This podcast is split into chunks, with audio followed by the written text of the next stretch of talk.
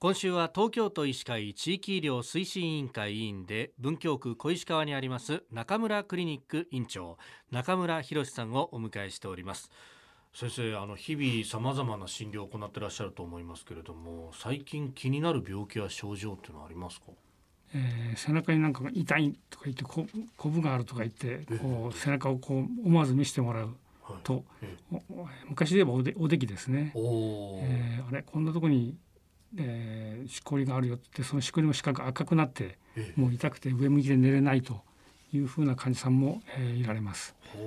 まあ、本当に大液の悪化したやつで、えー、ありますけどもしかもそれを割と繰り返して起こすことがあります。これ病名としてはどういう名前なんですか？まああの粉瘤と書いて、えー、粉瘤、米辺に粉と書いて、あ粉という粉ですね。はい。それに、えー、支瘤の瘤こぶということです。はい。で粉瘤。はい。はあ。背中にできやすいんですか？背中のものが大きくなりやすいと言いますか、うん、大きくなるまで何もできないでいるせいか、えー、背中のものは意外と目立ちます。粉瘤ってどうしてできるんですか？まあ、あの体にたくさんある汗の線ですね汗腺、はい、そういうところに、えー、脂肪かすがだんだん溜まってきてそれが少しずつ大きくなる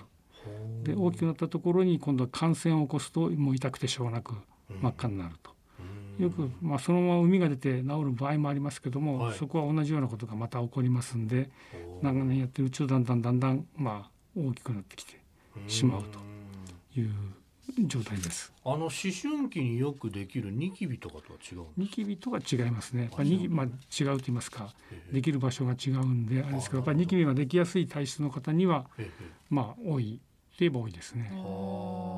いやなんか私もたまにこう腕とかにこうなんか脂肪の塊で白くなってるようなところがあってそれあの爪でプチって潰して中を出すみたいなことをやったりするんですけど、はいはい、そういうやっぱりその延長ですね。その延長なんですね。はい、はいはあ、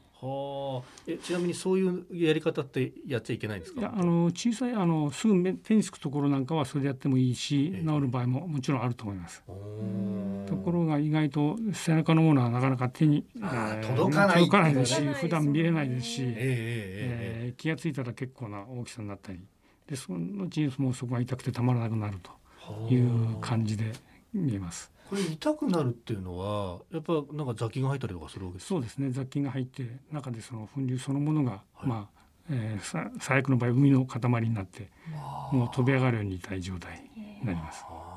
そこまで行ってしまうとこれ何らかこれでも海がってことになると薬で治すってことなんですか、えー、昔はまあ薬とそれから小さな石灰肺のという形で出してしまって抗生物質で叩くというふうな形ですけども、はい、まあ、根治的にはその部分袋状になったところに海が溜まってますから、はい、その袋の部分を取らないと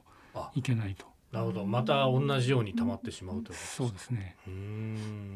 まああの教科書